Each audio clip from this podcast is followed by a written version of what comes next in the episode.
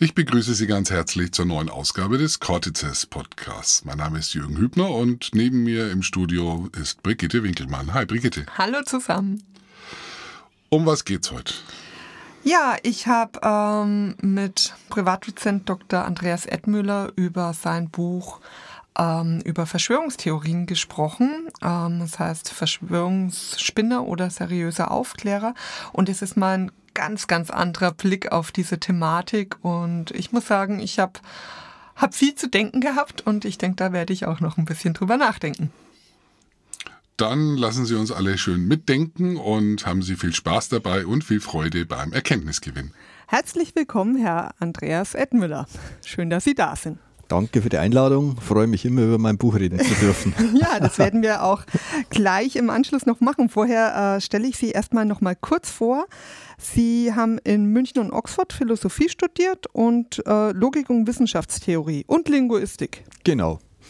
Genau, und dann haben Sie habilitiert und sind seitdem Privatdozent an der LMU in München. Genau, an der Fakultät für Philosophie. Okay, und quälen da die armen Studis?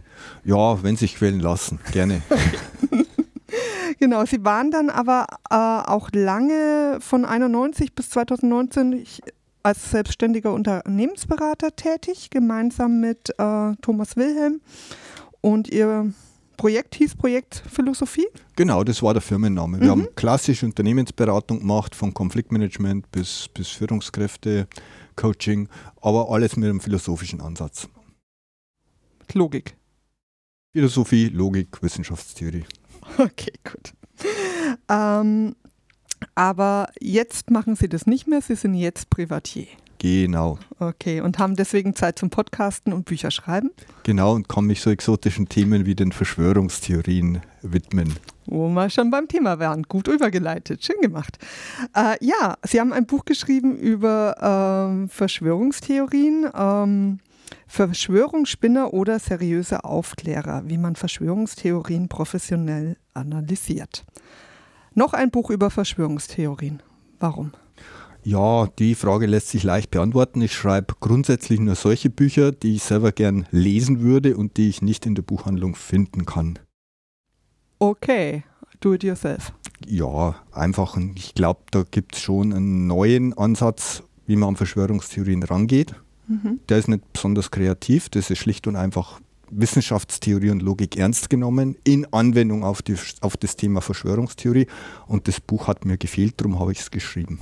Okay, und ähm, also erstmal möchte ich ein großes Lob vorwegschicken. Ich habe es mit sehr viel Freude wirklich gelesen. Es ist total klar strukturiert, ähm, gut verständlich. Sie nehmen einen gut mit. Sie machen es auch wirklich so, dass man ähm, merkt, sie wollen es den Leuten nicht schwer machen, sondern äh, ihnen ja sie einfach mitnehmen und ähm, dass man es gut erfassen kann. Und sie haben einen tollen Humor. Alle, die es lesen, bitte die Fußnoten anklicken. Aha, ja, danke, das wollte ich hören, dann können wir eh gleich aufhören. ja, genau. Besser wird es ja, nicht jetzt mehr. war jetzt das Geschleime vorab, damit Sie mir dann auch gewogen sind hier im weiteren Verlauf. Äh, nein, es ist ernst gemeint, ich äh, mache ich nicht normal. Genau. Ähm, ja, was ist denn Ihre Kernbotschaft in dem Buch? Worum geht's? Äh, die Kernbotschaft ist, sind im Grunde zwei Kernthesen, äh, die, glaube ich, auch die Herangehensweise an das Thema Verschwörungstheorie vom üblichen unterscheiden. Erstens, ich plädiere dafür, dass man Verschwörungstheorien erstmal ernst nimmt und nicht einfach als Unfug vom Tisch wischt. Mhm. Und zweitens erkläre ich dann in aller Ruhe und Ausführlichkeit, wie das handwerklich argumentativ geht, Verschwörungstheorien ernst zu nehmen wie analysiert man Theorien, wie beurteilt man Theorien, wie stelle ich fest, ob es eine gute Theorie ist, ob es eine schlechte Theorie ist. Mhm. Da gibt es einen riesen Wissensbestand in der Wissenschaftstheorie, der okay. weitgehend unbekannt ist, aber den man picobello auf Verschwörungstheorien anwenden kann. Okay, ich bin jetzt Laie, was... Ähm ich meine, gut, ich habe das Buch gelesen, ich könnte es natürlich jetzt sagen, aber ja. dafür sind Sie ja da, um es zu sagen. ähm, ja, also ähm, ich glaube, so wie ich Sie verstanden habe, sagen Sie, eine Verschwörungstheorie ist äh, eine Theorie, die von einer Verschwörung ausgeht. Erstmal so plakativ, oder? Genau.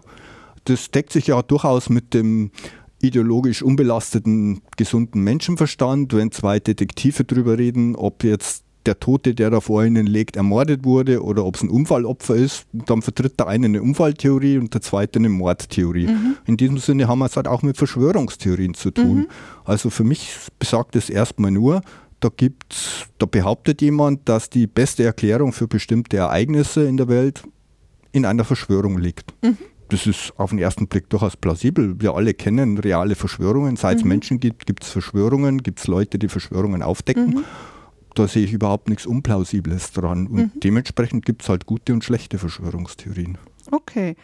Und Sie versuchen es in dem Buch uns an die Hand zu geben, wie man die einen vom anderen unterscheidet. Genau. Äh, also vielleicht kurz zur Erläuterung. Ich bin ja Philosoph mit einem starken Hang zur Wissenschaftstheorie und die Philosophie beschäftigt sich seit der Aufklärung, also seit der wissenschaftlichen Revolution, äh, mit den Naturwissenschaften. Mhm. Äh, wir haben festgestellt, die können irgendwas, was wertvoll ist. Die kommen zur Erkenntnis, die mhm. haben tolle Theorien, so wie mhm. Newton was machen die richtig? Ja, und mhm. da denkt äh, die Philosophie, zumindest die klugen Philosophen, denken selbstverständlich darüber nach, ja, was ist das eigentlich eine naturwissenschaftliche Theorie? Wie kann man mhm. das von Pseudotheorien unterscheiden? Mhm. Ja, es gibt gute und schlechte Theorien. Was zeichnet eine gute Theorie aus? Woran erkenne ich die? Woran erkenne ich, dass ich es mit einer eher schlechten Theorie zu tun habe? Äh, Phänomen, das viele Leute erstmal verblüfft. Natürlich mhm. gibt es Theorien, die sind gut, die sind mhm. sehr respektabel, aber falsch. Mhm. Auch das haben wir in der mhm. Wissenschaft. Musterbeispiel die Newtonsche Physik, mhm. ja, die ist von der Einsteinschen abgelöst worden. Jeder wird sagen, das ist eine tolle Theorie, ist eine mhm. gute Theorie, aber leider falsch. Mhm. Und so in dieser Dynamik, da hat man ein sehr schönes Raster, um Theorien beurteilen und einteilen zu können. Und das kann man auf alle Bereiche anwenden. Mhm. Biologie, Chemie, Homöopathie, Esoterik. Überall, wo der Anspruch gestellt wird, ich habe eine Theorie, kann man mit diesen Begriffen und mit diesen Kriterien arbeiten. Mhm. Warum nicht im Bereich Verschwörungstheorie? Mhm. Okay. Das war die Frage, die ich mir gestellt und beantwortet habe. Gut, dann kommen Sie mal rüber mit Ihren Kriterien. Ja, sehr schön. äh, vielleicht sollte ich zuerst mal erklären, was überhaupt eine äh, äh, Theorie ist? Ne, vielleicht, warum man Verschwörungstheorien ernst nehmen sollte. Ah, ja. Ich glaube, das wäre wichtig, weil an der Stelle weiß ich, dass viele Leute ins Grübeln kommen, wenn ich das mhm. einfach so sage. Darum würde ich das gerne ein bisschen begründen, wenn es okay ist. Ja, natürlich, es gab und gibt reale und gefährliche Verschwörungen, die kennen wir alle aus der Geschichte. Mhm. Ja, das geht vom Cicero, der Zeit seines Lebens stolz war, dass er die Verschwörung des Catilina aufgedeckt hat, bis zum Attentat in Sarajevo, Watergate. Mhm. Aktuell die, die, das Thema Wirecard, mhm. der große Finanzskandal jetzt haben wir gerade, äh, wird gerade die Frage diskutiert, ob es eine Verschwörungstheorie ist, dass das Virus aus dem Labor kommt. Äh, mhm. Äh, da wurde ja der Vorwurf erhoben, Verschwörungstheorie. Äh, also es gibt reale Verschwörungen, es gibt Leute, die reale Verschwörungen aufdecken. Und das sollte man erstmal ernst nehmen, auch schon mhm. aus Respekt gegenüber den Leuten, die das mhm. Risiko eingehen, ihren Kopf hinhängen und sagen, ich weiß da was, was die Öffentlichkeit wissen muss. Mhm. Die darf man nicht einfach als Verschwörungsdeppen abbügeln. Mhm. Ja, wir sitzen hier in Hüttendorf in, in, in Franken. Der Fall Gustl Moller dürfte mhm. hier in der Gegend sehr gut bekannt sein. Dem mhm. hat man extrem übel mitgespielt, weil er mhm. einfach diffamiert wurde als Verschwörungstheoretiker. Mhm. So, das geht nur vor einem gewissen öffentlichen Diskussionsklima und genau das Klima möchte ich mit meinem Buch ändern. Also mhm. erster Grund, warum man es ernst nehmen sollte, es gibt Verschwörungen und, und, und anständige, kompetente Leute, die das aufdecken. Zweitens, man kann zutreffende Verschwörungstheorien auf den ersten Blick oft nicht von falschen unterscheiden. Mhm. Thema Wirecard. Die Journalisten der Financial Times haben jahrelang daran gearbeitet, das ganze Ausmaß aufzudecken. Es war sehr lang sehr unklar, ob die recht haben oder nicht. Es mhm. hat viele Leute gegeben, die haben mit guten Argumenten dagegen argumentiert, dass das eine Betrugsfirma ist. Also da muss man einfach Geduld haben und darf nicht einfach sagen, Verschwörung, also Quatsch. Mhm. Zeit nehmen, in Ruhe, nüchtern, argumentativ mhm. solide draufschauen. Auch die Reaktionen sind ja oft gleich. Also die Wirecard, das Management hat sich ja zur Wehr gesetzt. Die haben alle möglichen Tricksereien und Manipulationen durchgezogen, mhm. um, um den Verdacht zu entkräften, dass sie hier eine Betrugsfirma aufgezogen haben die BaFin, unsere Pseudobörsenaufsicht, war ja sogar ungeschickt genug und hat die Financial Times angezeigt mhm. wegen Kursmanipulation. Mhm. Also das hat erstmal wirklich ausgeschaut, als ob es eine unzutreffende Verschwörungstheorie mhm. wäre. Von dem Fall kann man lernen, nüchtern die Argumente abwägen, es war sehr lange aus meiner Sicht eine Pattsituation. Mhm. Man konnte nicht sagen, wer recht hat. Mhm. Darum habe ich mir nie Wirecard-Aktien gekauft. Mhm. Aber da muss man einfach äh, geduldig sein und nicht von Haus aus sagen, die behaupten eine Verschwörung, also ist Quatsch. Mhm. Ja. Dann ein weiterer Grund, ich glaube, dass ein gesundes Misstrauen gegenüber Politik und allgemein den Autoritäten in einer offenen Gesellschaft mhm. Teil der Bürgerpflicht ist. Mhm. Also Meinungskonformismus kann sehr schnell, sehr gefährlich, sehr teuer und fatal werden. Wir haben jetzt gerade im Rahmen der Corona-Pandemie erlebt, äh, zu welchen unguten Konsequenzen das führen kann, wenn man kompetente, anständige, ehrliche Kritiker vorschnell abbügelt und denen vorwirft, sie seien Querschwurbler oder Verschwörungsheinis. Mhm. Wir nehmen hier am 6. Februar auf. Die letzten zwei Wochen konnten wir unseren Gesundheitsminister Lauterbach beim Zurückrudern bewundern. Man ist jetzt mittlerweile zu der Einsicht gekommen, dass die Leute, die damals kritisiert haben, dass man die Schulen und die Kindergärten zusperrt, mhm. recht hatten. Mhm. Nur, die Leute hat man nicht kritisiert, die hat man damals diffamiert und verleumdet, als Deppen, als ahnungslose Querschwurbler und so weiter.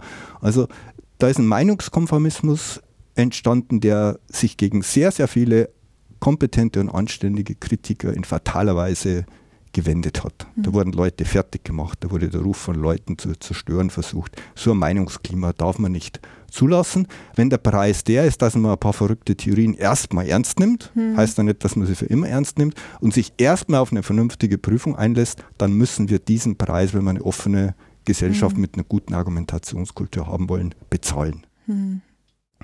Das wären so eigentlich meine, meine Hauptüberlegungen. Also grundsätzlich äh, wir wissen es oft gar nicht, ob was dran ist an der Verschwörungstheorie. Mhm. Wenn was dran ist, kann es für uns sehr wichtig sein, also nicht vorschnell verwerfen. Dann fair und anständig gegenüber Aufklärern bleiben. Jeder geht ein Risiko ein, der sagt, ich weiß da was, was die Öffentlichkeit wissen muss. Mhm. Es gibt überhaupt keinen Grund, solche Leute zu diffamieren und zu verleumden. Und Selbstschutz. Wir alle sind an einer offenen Gesellschaft interessiert, in der niemand dafür bestraft wird, dass er mal was Falsches sagt. Ich würde sogar so weit gehen und sagen, jeder hat das Recht, mal Unsinn zu verzapfen. Es gibt mhm. keinen Grund, einen Menschen fertig zu machen, weil er mal total schief gelegen mhm. ist. Und das ist genau das Meinungsklima, das sich leider bei uns mhm. etabliert hat mhm. und gegen das ich mit meinem Buch anschreiben möchte. Mhm. Mhm. Ja, es, ähm, es bringt ja auch nichts weiter. Also selbst wenn, wenn sich jemand geirrt hat und zum Beispiel seinen Fehler einsieht oder, oder schlauer wird oder es halt, ne, der, derjenige wird wahrscheinlich es leichter fallen, ähm, das auch zu äußern, wenn, wenn er halt nicht so einer Abwehr gegenübersteht. Ne? Also auch ganz praktisch macht es das ist jetzt, mehr Sinn. Das ist jetzt gesunder Menschenverstand oder Menschenkenntnis. Ja. Wenn ich ja. jemand, mit jemandem nicht diskutiere, sondern ihn gleich beschimpfe, mhm. äh, dann bestärke ich ihn eher in seiner Meinung. Mhm. Ja, als wie wenn ich ihm Fairness und Anständigkeit mhm. entgegenbringe und die gesichtswahrende Möglichkeiten anbiete, seine Meinung zu ändern. Mhm. Das wissen wir alle. Ja, also wenn genau. ich zweimal in einer Diskussion was behauptet habe und behauptet habe müssen, weil ich angegriffen wurde, dann gehe ich von der Position nicht mehr weg. Mhm. Ja. Okay, wie prüft man die denn dann jetzt, die Theorien? Ja, äh, da gibt es ein sehr schönes äh, äh, Raster in der Wissenschaftstheorie. Äh, ich würde vielleicht erstmal ein Beispiel dafür geben, was überhaupt eine Theorie ist, weil das mhm. wäre der erste Prüfschritt. Habe ich es mit einer Theorie oder mit einer Pseudotheorie zu tun? Okay. Also in der Wissenschaftstheorie hat sich so ein Bündel an Kriterien ergeben, äh, die, die eine Aussagenmenge erfüllen muss, damit sie den Namen oder Theorie eigentlich verdient. Mhm. Ja, also damit wäre schon das erste gesagt, eine Theorie ist eine Aussagenmenge. Also das ist eine Menge an, an, an Sätzen, die können wahr oder falsch sein, aber nicht jede Aussagenmenge ist eine Theorie. Auch nicht, okay. wenn man bunte und lustige Videoclips bei YouTube dazu packt. Ja. Okay. Also ich gebe das am, ich mache das mal an einem Beispiel, welche Minimalforderungen eine Aussagenmenge erfüllen muss, damit es eine Theorie ist. Ich nehme mal die Da Vinci Evolutionstheorie, die dürfte den meisten Hörern gut bekannt sein. Also eine gute Theorie oder eine Aussagenmenge, die, die eine Theorie ist, die sollte eine klare Fragestellung haben. Mhm. Ja, also nicht einfach so ein Sammelsurium an allen möglichen Geschichten und mhm. Erzählungen. Mhm. Bei Darwin wäre das die Fragestellung, wie entstehen die biologischen Arten auf unserem Planeten? Mhm. Ja, dann braucht eine Theorie oder eine Aussagenmenge, die eine Theorie sein möchte, einen, Theoriekern. Ja, mhm. Der Theoriekern fasst die zentralen Aussagen der Theorie mit Hilfe derer etwas erklärt werden soll, zusammen und bringt das auf den Punkt. Das wäre in der Evolutionstheorie, naja, die Arten entstehen durch das Zusammenspiel aus Mutation, Rekombination der Gene, mhm. Vererbung und Selektion. Mhm. Also da müssen wir, ich, das ist jetzt nur ein Beispiel, mhm. da muss man nicht im Detail einstehen, es geht ja nicht um eine Biologievorlesung.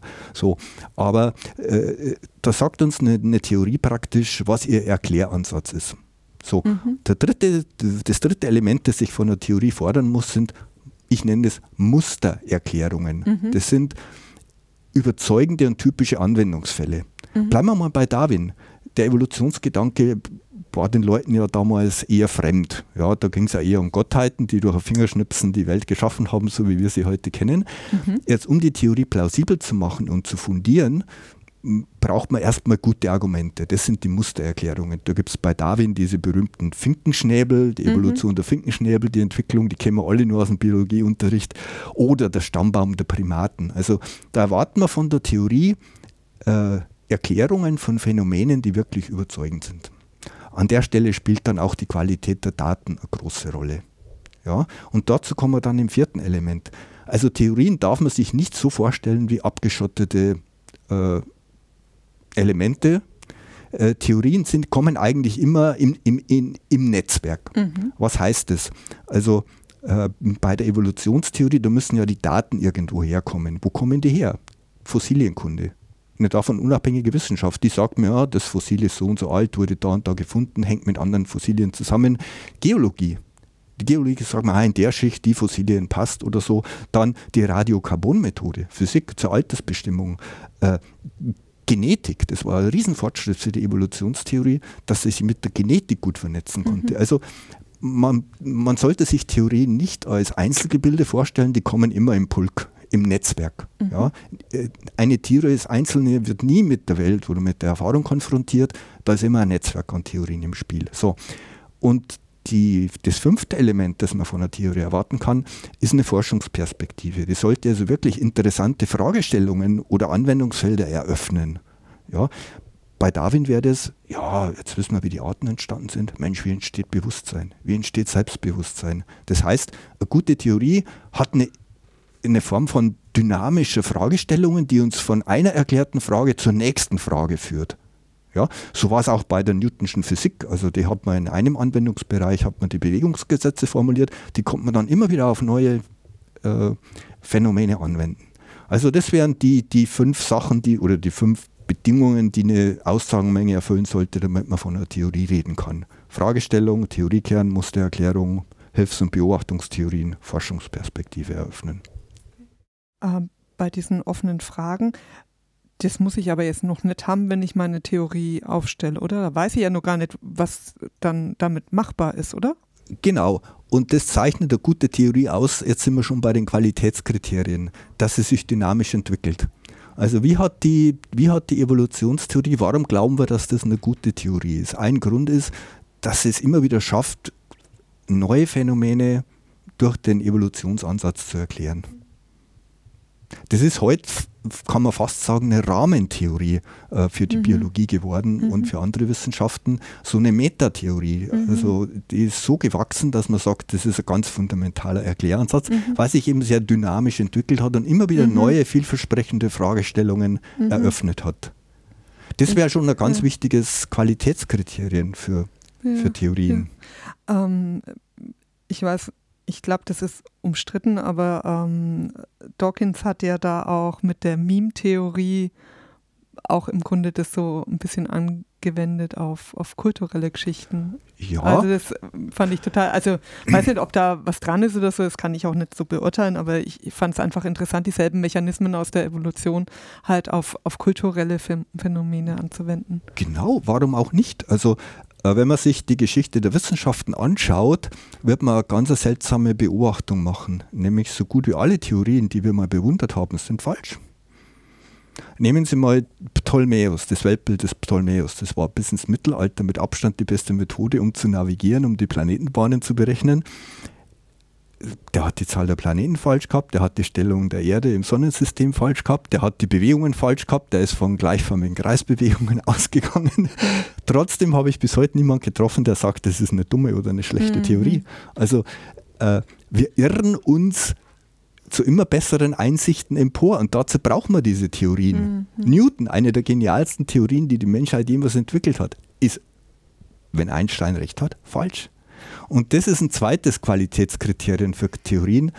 Äh, ja. Ich weiß nicht, das ist falsch. Äh, ist, ja, wahrscheinlich, also ich meine, mir ja nicht aus mit dem Zeugs. Wahrscheinlich ist es falsch, wenn Sie das sagen und wenn die ganzen Physiker das sagen. Aber ich finde, ist falsch, ist, ist zu hart, sondern es ist falsch. Ja. Also es kommt auf den, auf den Ausschnitt an, auf den ich es anwende.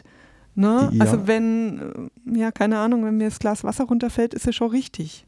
Ja, äh, jetzt glaube ich, sind wir an einem Punkt, da muss man oder? ein bisschen von der umgangssprachlichen oder von der Alltagsintuition weggehen. Mhm. Also für Wissenschaftstheoretiker oder auch für Wissenschaftler ist es selbstverständlich, dass eine falsche Theorie selbstverständlich eine gute, eine exzellente Theorie sein kann. Mhm. Das okay. ist nicht deckungsgleich. Äh, kleines Gedankenexperiment. Stellen Sie sich mal vor, was die Leute nach der übernächsten wissenschaftlichen Revolution über die Theorien sagen, die wir heute für wahr halten. Naja, Geschmarri. Nee, Geschmarri. Die werden sagen, vielleicht kreative, pfundige Irrtümer. Also in der Wissenschaft kommt es sehr oft darauf an, Sackgassen auszuloten. Mhm. Da lernen wir was. Mhm. Ich weiß ja am Anfang nicht, bevor ich sie betrete, ob es eine Sackgasse ist mhm. oder, oder, ob es nicht zum Ziel führt oder einen geheimen mhm. Ausgang eröffnet mhm. oder Querverbindung, interessante mhm. Querverbindung zu einer mhm. Straße, die man weiter befahren kann.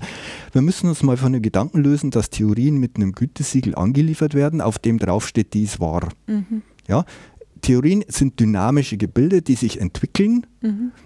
Das Dawkins-Beispiel von Ihnen war sehr aussagekräftig. Also wir wissen nicht, ob es klappt. Mhm wenn es klappt, schön, dann hat sich die Theorie wieder in einem neuen Anwendungsfall bewährt. Mhm. Wenn nicht, ist keine schlechte Theorie gewesen. Mhm. Die Sackgasse oder, oder die Idee, die Dawkins hatte, war es auf jeden Fall mhm. wert, ausgelotet zu mhm. werden. Mhm. So muss man Wissenschaft sehen. Das mhm. ist ein, ein, Testen, ein Probieren, ein Herumspielen, ein Ausloten. Und ich weiß nie, ob ich auf dem richtigen Weg bin. Das weiß ich oft nicht mal im Nachhinein. Also äh, Anfang des 20. Jahrhunderts hat ein amerikanischer Nobelpreisträger für Physik gesagt, die Physik wäre jetzt abgeschlossen mit Newton, es gäbe nur noch Aufräumarbeiten zu erledigen. Das war ein Jahr nachdem Einstein seine erste Arbeit veröffentlicht hat und zwei Jahre bevor die zweite kam. Mhm. Es hat super wahr ausgeschaut. Mhm. Aber, und das ist ein weiteres Qualitätskriterium, wir haben jetzt eine bessere Theorie. In der Wissenschaft ist oft das Bessere der Feind des Guten oder des sehr Guten. Ich kann wahnsinnig viel Sachen mit der Newtonschen Theorie machen. Aber trotzdem, wenn uns heute einer fragt, wie schaut das Universum aus, dann geben wir die Antwort Einstein, Raum-Zeit-Kontinuum und nicht dreidimensionaler Raum des Newton mit einer unabhängigen Zeitachse. Das ist kein Vorwurf an Newton, kein Qualitätsdefizit von Newton. Wir haben einfach eine bessere Theorie in der von Einstein gefunden. Und so funktioniert Wissenschaft. Ach, das ist falsch, das klingt einfach so falsch. okay, ähm, genau, diese fünf oder sechs Kriterien, die Sie jetzt aufgezählt haben, die wenden Sie ja in Ihrem Buch auf drei Theorien an und genau. stellen das gegenüber. Da wären einmal Watergate, mhm. einmal die Chemtrail-Theorie und dann noch QAnon. Genau. Und ähm, in Ihrem Buch zeigen Sie, wie man das praktisch durchspielen kann anhand dieser Theorien, wie man die prüfen kann. Genau, da wende ich die Kriterien Punkt für Punkt auf diese mhm. drei äh, Verschwörungstheorien an. Okay. Es, ich muss es einfach fragen, obwohl es eigentlich gar nichts zu tun hat. Wie schlimm war das, sich in QAnon einzu lesen Och, oder hat Ihnen das Freude gemacht? Oder? Ich finde das recht unterhaltsam. Ich habe schon einige Bücher zum Thema Manipulationstaktiken, mhm. logisches mhm. Argumentieren geschrieben. Ich bin aktiver Religionskritiker und da hat man eigentlich sehr viel wiedergefunden, was man kannte. äh, sowohl an Manipulationstaktiken als an krausen Ideen, als auch an Personen. Mhm. Also die Schwungmasse von QAnon sind Leute, die aus dem evangelikalen Lager übergeschwenkt mhm. sind. Die haben sich ja schon beschwert, die Evangelikalen, dass ihnen so viele Leute zu QAnon davonlaufen. Mhm. Und ich finde das zum Teil sogar sehr unterhaltsam. Also wer sich lang mit Religion und Theologie beschäftigt, den wird nichts mehr überraschen, was da im Rahmen okay. von Q1 zum Besten gegeben wird. Das ist sogar eine Erkenntnis, die werden wir im zweiten Band aktiv ausarbeiten und vertreten. Verschwörungstheorien sind kein eigenständiges Phänomen. Mhm. Die ganzen Manipulationstaktiken, Denkfehler, Denkfallen, die findet man in anderen Bereichen mhm. der Irrationalität wie Homöopathie, Religion, Esoterik. Also mhm. wir, machen, wir würden einen großen Fehler machen, wenn wir sagen, Verschwörungstheorien sind ein eigenständiger Phänomenbereich. Mhm. Wir haben es ja ganz, mit ganz grundsätzlichen Irrationalitätsmustern zu tun. Mhm. Äh, da sind Verschwörungstheorien eine mögliche Ausprägung. Mhm. Mhm. Aber wieder zurück zum, Ach, zu Ihrer eigentlichen Frage. ja. ja, okay.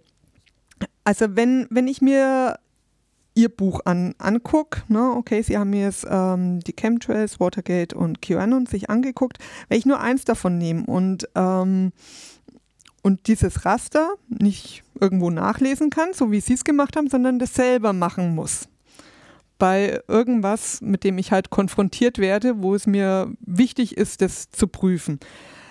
Da bin ich ja ganz schön beschäftigt, ne? Ja, jein. Ja, eher nicht. das war jetzt eine klassische Philosophenantwort, ne? Spaß mhm. beiseite. Also man kann ja jeden Theorievorschlag so einem ersten Plausibilitätstest mhm. unterziehen. Ja, dass man mal seinen, seinen gesunden Menschenverstand, seine Menschenkenntnis aktiviert und sich die Frage stellt, wie passt denn das in die Welt, so wie ich sie kenne. Mhm. Da kommt man oft schon sehr weit und kann wirklich unplausible Kandidaten zumindest insofern mal beiseite legen, dass man sagt, jetzt brauche ich aus der Ecke aber exzellente Argumente, um mhm. das zu glauben. Und die muss ja nicht ich bringen, die muss dann die andere Seite bringen. Also bei Verschwörungstheorien wäre so ein erster Plausibilitätstest.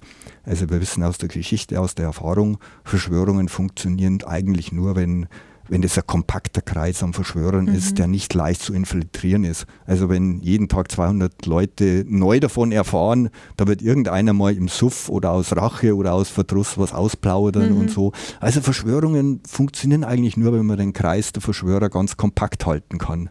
Naja, wenn mir heute einer sagt, du pass auf, da gibt es eine Verschwörung, äh, wäre meine erste Intuition zu fragen, ja, wie viele Leute sind beteiligt, wie viele Leute wissen davon. Mhm. Wenn die Antwort ist 8500, mhm. dann wäre meine nächste Frage, okay, warum hat warum hat da noch nie einer was ausgeplaudert? Wo Weil sind die, die so Whistleblower, die Aufklärer? Äh, 8500 Leute kann man in dem Sinne so klar koordinieren. Da wird es Ausreißer geben. Und wenn einer sagt, er bleibt dabei, dann sage ich ihm, okay, jetzt will ich aber extrem gute Argumente für diese Theorie von dir hören. Das ist erstmal sehr unplausibel. Also so funktioniert das. Das ist ein mhm. erster Plausibilitätstest. Wie gut passt es zu meiner mhm. Menschenkenntnis, zum, zum gesunden Hausverstand, zu meiner Lebenserfahrung. Mhm. Wenn die Antwort ist gar nicht gut, dann lehne ich mich in aller Ruhe zurück und warte auf die wirklich exzellenten Argumente, die von der anderen Seite jetzt kommen müssen. Ja, und dann kommen die nicht, aber derjenige posaunt es weiter rum. Und ja, aber habe ich da ein Problem damit, wenn der das rumposaunt? Das ist doch dann dem sein Problem. Das ist nur, wenn man sich, wenn man sich unter Zugzwang setzt und sagt, man muss jetzt hier der Person helfen, aus seiner Verwirrung sich zu befreien oder sonst was. Aber das ist ja eine ganz andere Frage, ob ich mir den, den Hut aufsetze oder nicht. Hm. Ja, es würde mich jetzt dann auch überleiten zu, an wen wendet sich das Buch? Also wer, also ich meine, wenn ich einen Menschen habe, der mir nahe ist, der, mhm. der sowas macht, da setze ich mich gern mit dem zusammen und sage auch, komm, okay, du, du bist davon überzeugt, ne? dann, ähm, dann lass uns reden, dann gucken wir uns das gemeinsam mhm. an und, und du sagst mir, was du glaubst und warum du es glaubst und was, was dich dazu gebracht hat. Und ich sag dir, ne, also was, was ich denke und dann vielleicht finden wir ja gemeinsam raus, was wirklich ist. Mhm.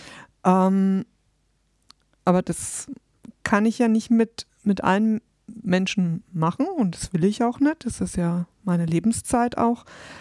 Aber es gibt ja dann andere Leute, ich weiß nicht, ob sie die Verschwörungsgauner in ihrem Buch nennen oder die, die Spinner, ich habe es nicht ganz, ganz auseinander, äh, die Definition, ähm, die da ja wirklich mit dem ja, Verbreiten solcher Ideen, die auch wirklich gefährlich sein können, wenn Menschen das glauben, ähm, ja, auch einen Schaden anrichten können. Mhm.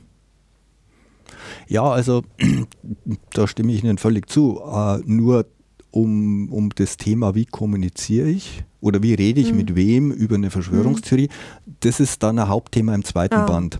Also es ist aber sehr wichtig, dass Sie die Frage stellen, weil man hier zwei Ebenen hat, die man ganz glasklar auseinanderhalten muss. Erstens die inhaltliche Analyse einer Verschwörungstheorie. Also mhm. wie gut ist die, was wird behauptet, mhm. was sind die mhm. Argumente dafür und mhm. dagegen. Die Analyse sollte jeder machen, der sich über diese Verschwörungstheorie ein Bild machen möchte mhm. und der mit wem auch immer drüber reden möchte. Man muss ja erstmal mhm. schauen, was sagt der andere oder was mhm. sagen die anderen eigentlich. Mhm. So, davon völlig unabhängige Frage ist, mit wem rede ich in welchem Kontext über diese Theorie. Mhm. Sie haben ein Beispiel genommen, das viele von uns kennen, wenn man einen lieben Freund oder einen, einen, einen Verwandten hat, den man mag, der da ein mhm. bisschen sich im Internet verlaufen hat Natürlich werde ich mit der Person anders reden als auf einer Podiumsdiskussion, wo ich einem Verschwörungsgauner gegenübersetze. Da ist meine Zielgruppe die Leute, die in der Schwebe sind, im Publikum. Mhm. Aber ich werde nie versuchen, einen Verschwörungsgauner, der sein Geld damit verdient, äh, irgendwelche Geschichten in die Welt zu setzen, auf dem Podium vom Gegenteil zu überzeugen. Mhm. Da wäre ich ja mhm. verrückt. Das wäre ein mhm. unrealistisches Ziel. Also das wäre schon der erste Ratschlag. Wenn man mit jemandem über Verschwörungstheorie reden möchte, sauber eine inhaltliche Analyse, damit man inhaltlich weiß, um wo es geht. Zweitens, klar machen wie, wie investitionsbereit bin ich? Also mhm. Also wie viel Zeit, Energie und mhm. Nerven bin ich bereit, in das Gespräch, in die Unterhaltung zu investieren? Mhm. Zweitens, was ist mein Ziel? Mhm. Wenn ich mit einem guten Freund oder Verwandten rede, habe ich ein anderes Ziel als, als in einer Podiumsdiskussion. Da kann mein Ziel sein, ja, ich bin bereit, sehr viel Zeit und Energie zu investieren. Mein Ziel ist es, äh, die Person dabei zu unterstützen, wieder näher an die Realität zu kommen. So, am Podiumsdiskussion könnte meine, Investi meine Investitionsbereitschaft so lauten, ich bin bereit, mich zwei Stunden vorzubereiten, eine Stunde am Podium zu diskutieren. Meine Zielgruppe sind im Publikum die Leute, äh, die sich selber noch die Frage stellen, was ist dran an dieser Verschwörungstheorie? Mhm. Die möchte ich davon überzeugen, dass sie vielleicht, je nachdem, falsch oder wahr ist. Ja. Mhm. So. Also das heißt, es kommt auf einen Einzelfall an, mhm. aber auf jeden Fall kann man auf das, was wir im ersten Band machen, nicht verzichten, nämlich jede Theorie sauber zu analysieren. Mhm. Eine argumentative Analyse zu machen. Weil ich ja sonst gar nicht weiß, gegen was ich argumentiere. Genau. Und das ist übrigens, mhm. was Sie, wenn man sich, wenn man sich mit Verschwörungstheorien intensiver beschäftigt, werden Sie sehr schnell merken, dass sehr viele Leute, die auch eher schlechte also nicht respektable Verschwörungstheorien vertreten, äh, sehr klar argumentieren. Also die haben eigentlich für alles Argumente, auch wenn es vielleicht keine guten Argumente sind. Aber da fällt mir auf, dass Leute da oft viel zu leichtfertig in Diskussionen mit, mit Verschwörungsspinnern oder Verschwörungsgaunern reingehen. Weil die sind oft wesentlich besser präpariert als man selber. Mhm. Ja, klar. Ähm, ich denke, das, das kennen ja alle, die da mal versucht haben, ähm, zu, ja, weiterzukommen. Ja, ich meine, die, diese Zeit hat man ja gar nicht, weil es ist ja, ich weiß, man soll es ordentlich prüfen und, und so weiter, aber ähm, also meine Erfahrung ist schon auch, dass, ähm, dass jemand einsteigt mit einer, wo ich hier sage, nicht tragfähigen Verschwörungstheorie und dann ähm, kommt aber die nächste und die nächste, die äh, die ja eigentlich praktisch wie, wie Ad-Hoc-Hypothesen mhm. dann sind, um, um diese Grundtheorie ähm, mit zu stützen. Also da sind dann die Chemtrails zusammen mit den Harbs mhm. und mhm. ähm, dann kommt dann oftmals Pizzagate und dann kommen irgendwelche Tunnel und dann geht es ja immer, immer weiter und, und so wird so ein Netz gebaut. Ähm, und äh, das Einzige, was für mich da Konstanz drin hat, ist, dass es halt irgendwelche bösen Leute gibt, die alles Böse machen in der Welt. Ähm, und ich kann ja jetzt nicht, ähm, also ich weiß nicht, ich weiß nicht, wo ich die Zeit hernehmen soll, mir Harp anzuschauen. Chemtrails, okay, kann ich von Ihnen abschreiben, ne, wunderbar. Ähm, ein Teil kann er auch aus QAnon rausnehmen. Aber es gibt ja ja, gut, dann kommen wir zur hohen Erde, dann kommen wir zur flachen Erde, dann kommen wir ähm, Inside Job, dann kommen wir zu ähm, der Mondlandung und so weiter. Also es, es nimmt ja kein Ende. Es ist ja, äh, sorry, wenn ich so polemisch bin, es ist ja wie Grimms Märchen. Also und alles, was, also ist ja drin, einzige Verbindung, die ich sehe, ist halt dieser Glauben an eine Gruppe böser Menschen. Und dass es böse Menschen gibt, gut, das wissen wir auch alle. Mhm. Und was ist jetzt die Frage an mich nochmal? Ja, gut, weiß ich nicht. Das war jetzt ein Rant. Ja, Entschuldigung. Nee, äh, na, ich würde jetzt, ich, ich, würde Ihnen dann folgenden Rat geben. Also äh, unterschätzen Sie das, was ich vorher gesagt habe, nicht. Stellen Sie sich selber die Frage und geben Sie eine ehrliche Antwort. Wie investitionsbereit mhm. sind Sie? Wie viel Zeit, Energie und Nerven sind Sie bereit, in derartige Diskussionen zu investieren? Mhm. Wenn Sie ohne große Vorbereitung mit solchen Menschen diskutieren wollen, weiß ich, wie es ausgeht. Ja, dann auch. werden Sie frustriert sein. Mhm. Also lassen Sie es besser bleiben, wäre mein Rat. Äh, Sie müssen sich ja nicht den Hut aufsetzen, die Welt zu bekehren. So, wenn Ihr Ziel ein anderes ist, nämlich über diese Diskussion an Leute ranzukommen, die man noch zurückholen kann, die noch eine gewisse Offenheit mitbringen, müssen Sie sagen, ob Sie ihnen, müssen Sie für sich selber entscheiden, ob Sie ihnen die die Zeit und der Aufwand wert ist, sich mit den Argumenten oder Pseudo-Argumenten näher auseinanderzusetzen, um denen wirklich effektiv was entgegensetzen zu können, um die Leute, die ihnen wichtig sind, zu erreichen.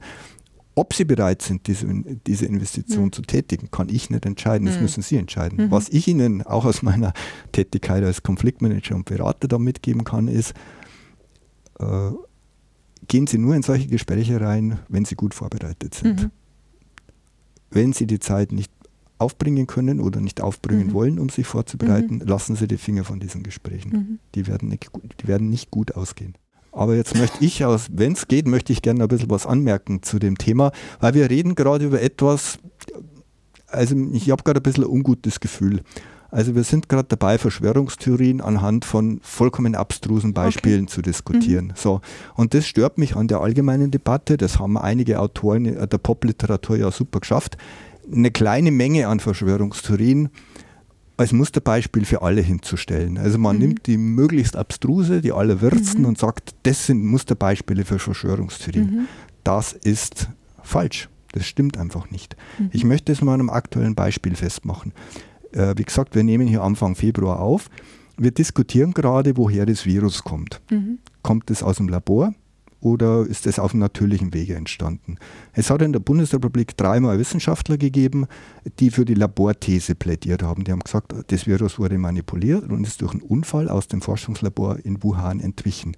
Das war der Herr Tyson, Professor in Jena, dann ein, ein, ein Physiker aus Hamburg, da fällt mir jetzt der Name gerade nicht ein, und dann der Herr Bruttel, Immunologe an der Uni Würzburg mit zwei, mit einem Amerikaner und einem Holländer in einem Dreierteam jedes Mal, wenn eine dieser drei Forschergruppen gesagt hat, wir glauben, dass die Laborthese stimmt, wurden die sofort innerhalb von 60 Minuten gab es einen Shitstorm im Internet, die wurden als Verschwörungsdeppen diffamiert, als wissenschaftlich unfähige Tröpfe. Und wir reden hier von sehr kompetenten Wissenschaftlern, die sehr stabile und beachtenswerte Karrieren hinter sich haben. Ja? Und in solchen Situationen ist es eigentlich die gesellschaftliche Pflicht, sich die Zeit zu nehmen und ein Bild davon zu machen, wie die Argumente für die Laborthese lauten.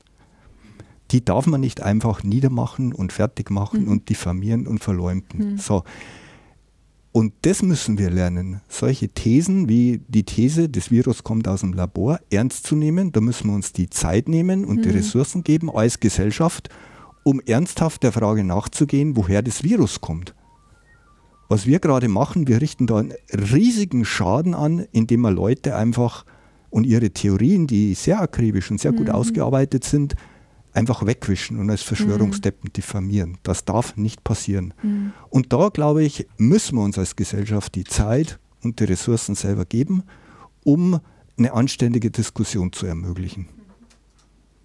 Und das ist genau das, was was das Klima im Moment bei uns sehr schwierig macht. Mit Klima meine ich diese Verzerrung der Darstellung der Landschaft von Verschwörungstheorien, mhm. dass man sagt, Verschwörungstheorie ist automatisch irgend so was Irres wie QAnon. Mhm. Damit vergisst man nämlich oder verliert aus dem Blick, dass sehr viele Theorien, die, die von der Verschwörung ausgehen, mhm. durchaus plausibel sind und mhm. vor allem auch Themen betreffen, die für unseren Alltag wichtig sind, mhm. wie eben diese Laborthese. Mhm. Wo kommt das Virus her? Mhm. Wenn es tatsächlich aus dem Labor kommt, mhm. dann müssen wir uns ein paar sehr unbequeme Fragen sehr klar stellen und die auf gesellschaftlicher und politischer Ebene aber sehr klar beantworten. Ja. Und, und, und, und das hat mir ein bisschen, das stört mich immer ein bisschen an den Debatten, dass mhm. wenn man über Verschwörungstheorien mhm. redet, redet man immer über ein paar so Abscheu, Abscheubeispiele, mhm. aber lässt die eigentlich spannenden Theorien, äh, die, die enormen Einfluss auf unsere Gesellschaft haben können, außen vor. Ja, also das, was Sie sagen, also ich rede jetzt wirklich von mir und das ist jetzt auch nicht ähm, die Definition, die Sie anwenden in Ihrem Buch. Die Laborthese, das ist für mich keine, keine Verschwörungstheorie. Die sehe ich gar nicht so. Ne? Also ich, ne? deswegen, ich weiß, es wird ja. So, so geframed, wo ich sage, naja, okay, das ist was, das kann möglich sein und da müsste man halt prüfen, wie plausibel ist es. Ne? Und ähm, wie plausibel ist es auch in dem Moment und wie schaut es dann halt später aus und so weiter. Ähm, aber ich glaube, da haben wir auch einfach einen anderen Blick drauf, weil, weil mich einfach diese ähm, da wo es in das Glauben reingeht, ähm, das ist so, das, was mich so an dem Thema immer packt. Ja, ist ja kein Vorwurf. Das Irrationale, ne? Also weil ja, aber Sie müssen ja erstmal sagen, ob es irrational ist. Da brauchen Sie ja Kriterien, um das für sich ja, entscheiden zu können. Die es Regeln für äh, goldene Regeln für Verschwörer. Ja, aber, aber selbst dann kann es sein, kann der unwahrscheinliche Fall eintreten, dass tatsächlich sich die Theorie noch als wahr erweist. Ja. Da haben wir ja immer wieder Fälle gehabt. Denken Sie an Leute wie Snowden, denken mhm. Sie an Fälle wie den Julian Assange, die erstmal mhm. was gesagt haben, wo mhm. die ganze Welt gesagt hat, der spinnt ja komplett. Mhm. Das kann ja gar nicht wahr sein. Mhm. Und es war wahr. Mhm. Genauso bei Watergate. Also man darf heute nicht davon ausgehen, dass als Woodward und Bernstein, die beiden Journalisten, die den Watergate-Skandal aufgedeckt haben, dass die von Anfang an durch Beifallstürme begleitet wurden. Äh, wenn es damals Internet gegeben hätte, die hätten einen ordentlichen Shitstorm gekriegt. Ja? Also ich plädiere schlicht und einfach dafür, gebt Leuten eine Chance, ihre Argumente darzulegen, auch wenn es erstmal verrückt mhm. anhört. Das braucht man, damit die offene mhm. Gesellschaft funktioniert. Hört auf, dieser, dieser, dieser Cancel Culture, dieser Diffamierungskultur nachzugeben. Mhm. Bloß weil einer sagt, da gibt es was, an das viele nicht glauben, dass man über den herfallen darf. Mhm. Da sind wir auf einem ganz, ganz üblen Weg in mhm. unserer Gesellschaft. Mhm. Und das hat uns riesige soziale und finanzielle und wirtschaftliche Kosten verursacht, mhm. weil man sehr viele kompetente und kritische Stimmen im Rahmen der Corona-Pandemie mundtot gemacht hat. Die hat man mhm. als Querdepp, Querschwurblerdeppen, als Verschwörungstheoretiker mhm. diffamiert, hat sie mit Virusleugnern gleichgesetzt und wenn man deren Ratschläge befolgt hätte, hätten wir mhm. uns dreistellige Milliardenbeträge wahrscheinlich sparen mhm. können und hätten nicht unsere Kinder ein Jahr lang weggesperrt. Mhm. Ja, um, die, um die Sachen geht es mhm. mir. Natürlich gibt es diese Theorien, von denen Sie hier reden. Mhm. Die sind so absurd. Aber mhm. auch da würde ich sagen, erst prüfen, mhm. dann draufhauen. Mhm. Und das Erstprüfen impliziert, dass man sich dass man es kompetent macht. Da brauche mhm. ich Vorgehensweise, wie man Theorien kompetent prüft und genau das bieten wir im ersten Band an. Genau, Sie haben ja gesagt, die, die Sache mit der Begründungslast und ähm, Plausibilität und ähm, ich muss ja auch gucken, oder der andere, der, der halt was sehr Abstruses behauptet, ist eigentlich in der Verpflichtung, äh, mir diese Argumente zu bringen. Und umso abstruser es erstmal ist, weil es nicht in äh, den, das Normale hineinpasst, umso bessere Argumente braucht er. Ähm, es gibt aber Leute, die ähm, die nicht bereit sind, das zu tun oder aus ihrer Sicht wahrscheinlich ähm, schon, aber das jetzt nicht den, den Qualitätskriterien genügt. Wie geht man denn dann damit um? Ähm, weil wenn ich sage, naja, ähm, also der erzählt da irgendwas und der ist ja auch überzeugt von dem, was er erzählt und das hat ja auch einen Effekt, wie ähm, überzeugend ich was rüberbringe, ähm, auch für Zuhörer und so weiter. Ähm, der sich aber selber nicht an diese intellektuelle Redlichkeit hält. Wenn ich mit dem in, in dieses äh, Spielfeld gehe, ähm, dann zockt der mich ja ab, weil ich halte mich dran und derjenige nicht.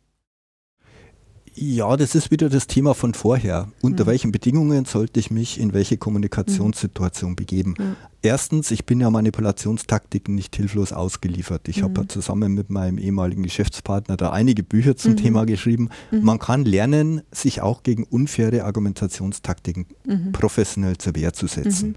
So, wenn ich mich professionell in solche Situationen begebe, muss ich mich halt professionell vorbereiten. Äh, zweitens, äh, es kommt ja immer darauf an, welche Situationen sind das. Sie haben gerade Talkshows erwähnt, glaube ich. Mhm. Ja, also mal ganz ehrlich, wenn wir alle die Blechreden mhm. und manipulieren und dumme Argumente bringen, mhm nicht mehr in Talkshows reinlässt, dann haben wir keine Talkshows mehr im deutschen Fernsehen. Also wir reden mhm. hier über ein gesellschaftliches Phänomen, von dem Verschwörungstheorien vielleicht eine kleine Facette mhm. sind.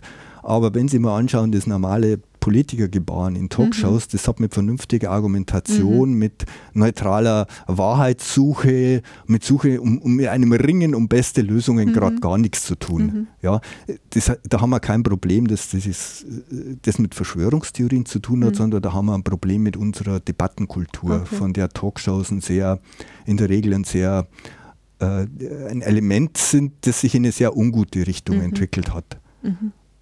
Also ob man da jetzt noch den einen oder anderen Verschwörungsspinner reinlässt, das wird an der Gesamtlage meiner Ansicht nach nichts ändern. da muss man aber auch aufpassen, dass man das Thema Verschwörungstheorie jetzt nicht zu, einem, zu einer riesen Gefahr aufbläst. Mhm. Also das ist auch so, wir leben immer so ein Problem, das mir aufgefallen ist, wir leben in so einer Angstkultur. Also Bücher verkaufen sich, man wird zu Interviews eingeladen, wenn man den Leuten Angst macht, mhm. wenn man ein mhm. Schreckensszenario mhm. an die Wand malt. Naja, was haben denn Verschwörungstheoretiker bis jetzt wirklich an Üblem angerichtet? Tun wir es doch mal relativieren. Wir haben jedes Jahr ein paar tausend Tote im Verkehr.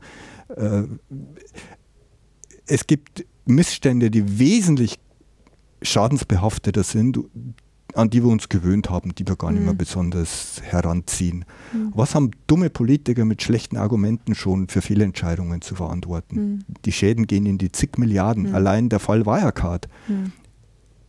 Wo die Aufsicht, die Aufsichtsbehörde durchs Finanzministerium mhm. vollständig versagt hat, hat einen Gesamtschaden an 20 Milliarden mittlerweile. Da sind sehr viele Kleinanleger betroffen. Also ich plädiere immer dafür, ja, die eine oder andere Verschwörungstheorie hat ein gewisses Schadenspotenzial. Mhm. Aber wir sollten jetzt nicht vergessen, dass andere Sachen gibt, die gefährlich sind, dass viele andere Sachen gibt, die wesentlich gefährlicher sind als Verschwörungstheorien und sollten die ganzen Sachen dann immer im rechten Maßstab sehen lernen. Mit anderen Worten, durchaus mal die Kirche im Dorf lassen. Auch dazu werden wir uns im zweiten Band mhm. ausführlich mhm. äh, äußern. Da habe ich eine Co-Autorin, äh, das ist die Judith Fessler vom Bayerischen mhm. Landesamt für mhm. Verfassungsschutz, die ist Extremismusexpertin. Da haben wir zwei Kapitel in Arbeit, die das Thema Extremismus und Verschwörungstheorien mhm. beleuchten und nehmen da eine, mhm. eine, eine professionelle Gefahrenanalyse okay. vor, die über das übliche journalistische Panikgelaber hinausgeht. Okay, da bin ich dann gespannt. Also ich bin auch froh, wenn Sie sagen, ähm, nö, ist gar nicht so heiß. Ähm. Äh, ja, was heißt, ist nicht so heiß? Also schauen Sie doch einfach mal, was wir alles für Gefährdungslagen in der Welt haben. Mhm. Äh, in der Ukraine tobt mhm. ein Krieg. Ja. Das auch mit Verschwörungstheorien ja, begleitet äh, wird. Äh, alle, unterstützt alle, wird. Aber ja, alle Kriege. Also wenn, also mir macht es schon Sorge, weil ich mir denke, die, die Menschen, denen wird ja auch durch diese Sachen auch Angst gemacht. Und wenn ich überzeugt bin, dass dass es da eine böse Gruppe gibt, ja, dann ist es vollkommen legitim, mich zu wehren.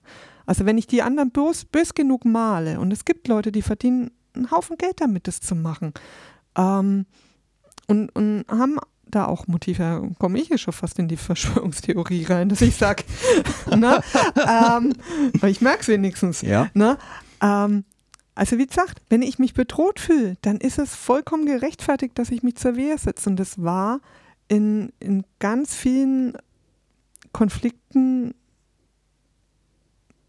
immer mit begleitend ja, dabei.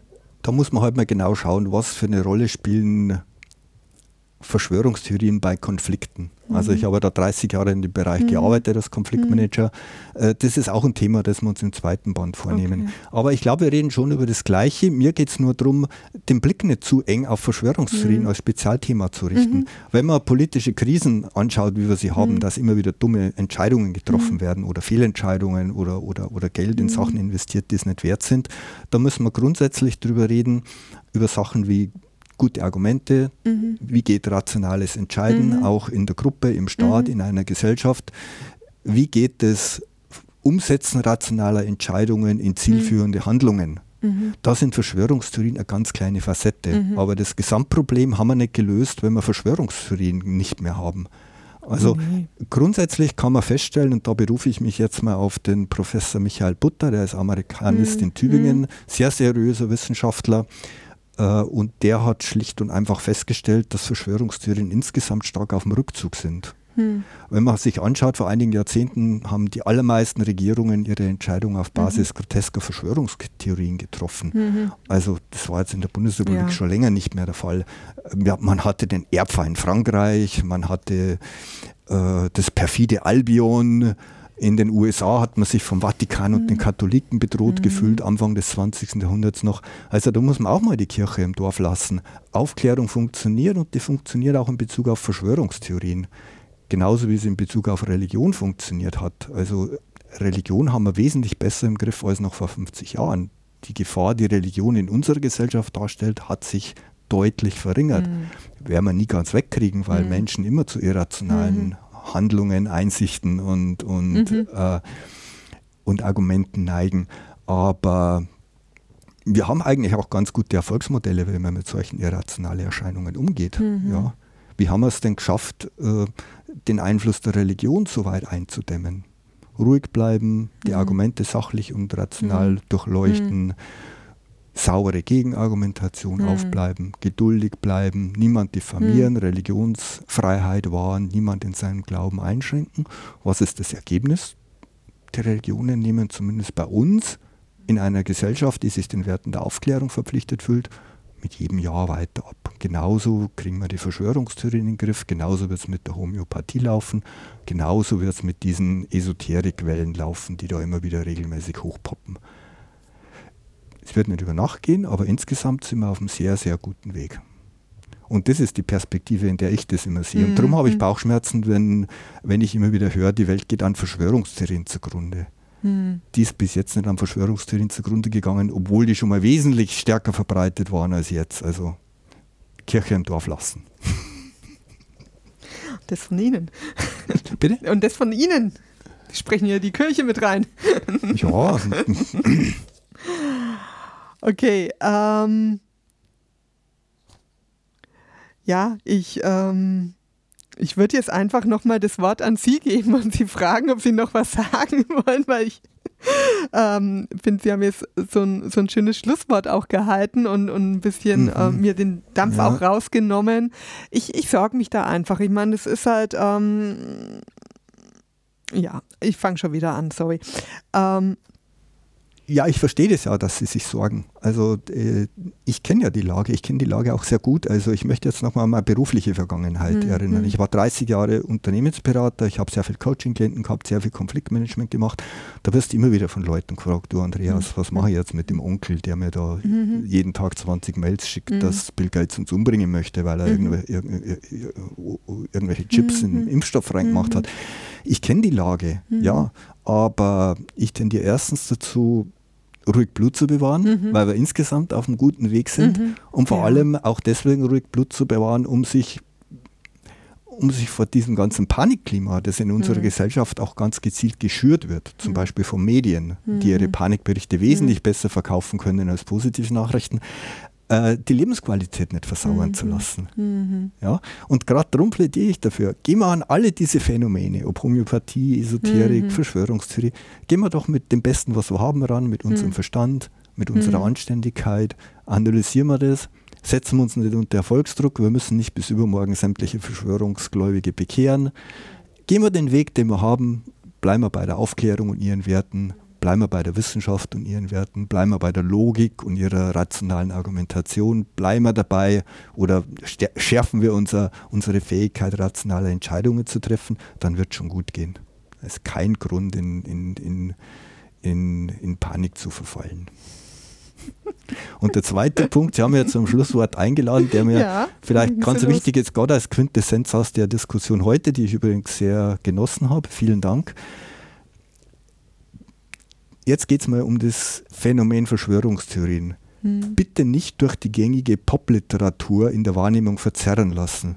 Es gibt sehr viele belastbare, durchaus gut durchargumentierte Verschwörungstheorien. Hm. Beispiel Wirecard. Mhm. Beispiel Laborthese Wuhan. Mhm. Ja, äh, wir schießen uns ins eigene Knie, wenn wir den Fehler machen und alle Verschwörungstheorien mhm über einen Kamm scheren und nach dem Modell der allerabstrusesten mhm. Beispiele mhm. verstehen.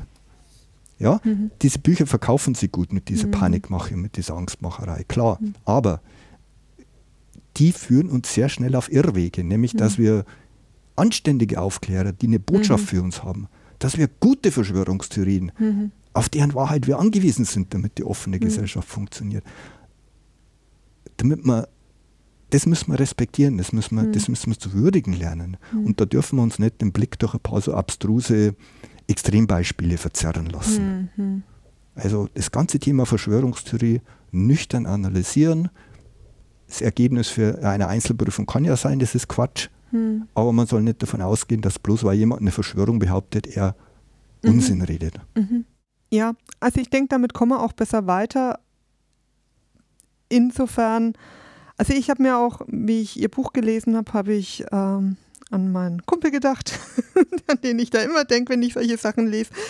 Und, und habe mir gesagt, naja, ähm, der sagt ja zu mir immer, ich bin, also nicht in den Worten, er sagt es netter, aber ich bin ein Schlafschaf.